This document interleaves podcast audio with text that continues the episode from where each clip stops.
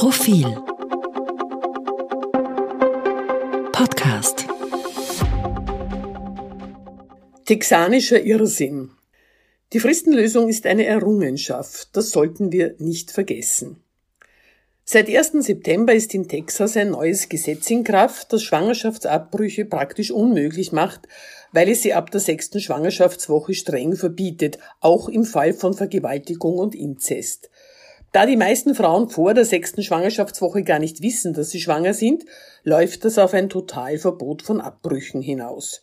Besonders abstoßend ist, dass die texanische Regierung ein Kopfgeld ausgesetzt hat. Auf Frauen, die abtreiben und auf alle, denen dabei in irgendeiner Weise behilflich sind, bis hin zum Taxifahrer, der die ungewollt Schwangere zu einem Arzt bringt.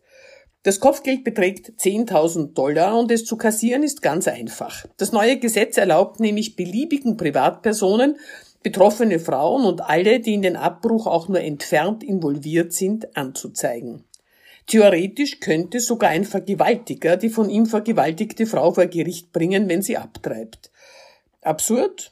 Nicht ganz, wenn man die hohe Prämie bedenkt und dass er die Vergewaltigung mit guten Erfolgsaussichten abstreiten kann, angesichts eines frauenfeindlichen Klimas und einer Gerichtsbarkeit, die immer stärker unter dem Druck reaktionärer Politiker und Politikerinnen und eines obersten Gerichts mit, dank Trump, erzkonservativer Mehrheit steht. Hätten wir sowas für möglich gehalten? Wahrscheinlich nicht. Und das ist ein Fehler. Texas ist nicht der einzige US-Bundesstaat, in dem das Abtreibungsgesetz verschärft wurde. Seit Jahresbeginn rollt eine Welle an Restriktionen durch die USA. Das Gutmacher-Institut in Washington, ein Non-Profit-Recherchezentrum, nennt 550 Einschränkungen, die in 47 Bundesstaaten Schwangerschaftsabbrüche erschweren oder verhindern sollen. 70 sind bereits gesetzlich in Kraft getreten.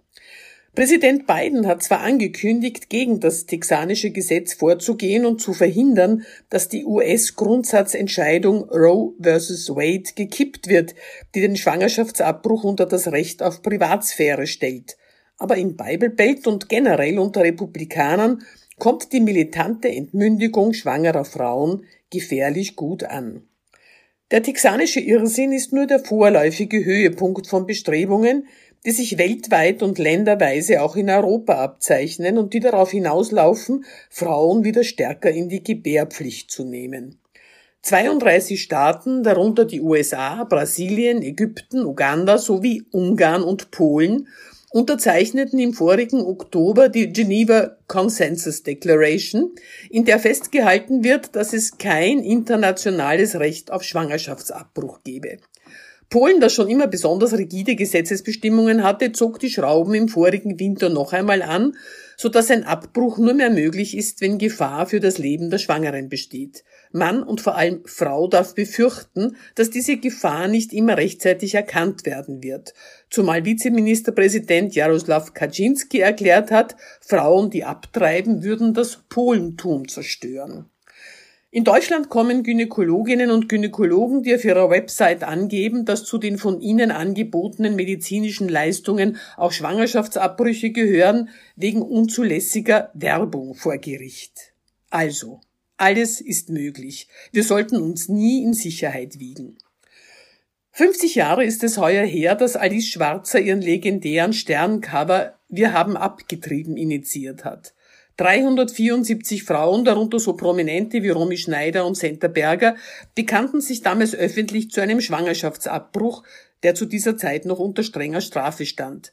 Sie taten das nicht, um Abbrüche zu bagatellisieren oder als Mittel der Geburtenkontrolle zu propagieren, sondern um klarzumachen, dass es Situationen gibt, in denen Frauen sich mit gutem Grund gegen eine Schwangerschaft entscheiden und dass es den Frauen überlassen bleiben muss, welche Entscheidung sie treffen. Die nachfolgende Selbstbestimmungsdiskussion führte zu liberaleren Gesetzen, in Deutschland zu einer Indikationslösung, in Österreich zur Fristenregelung. Mittlerweile ist die Fristenlösung im öffentlichen Bewusstsein als Selbstverständlichkeit verankert und wie alle Errungenschaften, die nicht mehr als solche empfunden werden, stößt sie teils auf Desinteresse und teils auf Kritik. Die Kritik kommt nicht mehr nur von den alten Konservativen, die immer schon dagegen waren, sondern inzwischen auch von einer jüngeren urbanen Schikaria. Durch Herkunft und Ausbildung gut abgesicherte junge Frauen haben sich eine herablassende Haltung zugelegt, der zufolge es völlig unverständlich sei, ein Kind nicht zu bekommen, wenn man schwanger ist. Diese Haltung arbeitet all denen zu, die von Frauen fatalistische Ergebenheit in ihre angebliche natürliche Bestimmung erwarten und zur Not auch erzwingen wollen. Warnung. Es geht, wie wir sehen, ganz schnell, den Frauen die Kontrolle über ihre Fruchtbarkeit zu entziehen. Und es dauert unter Umständen lang, bis sie sie wiederbekommen.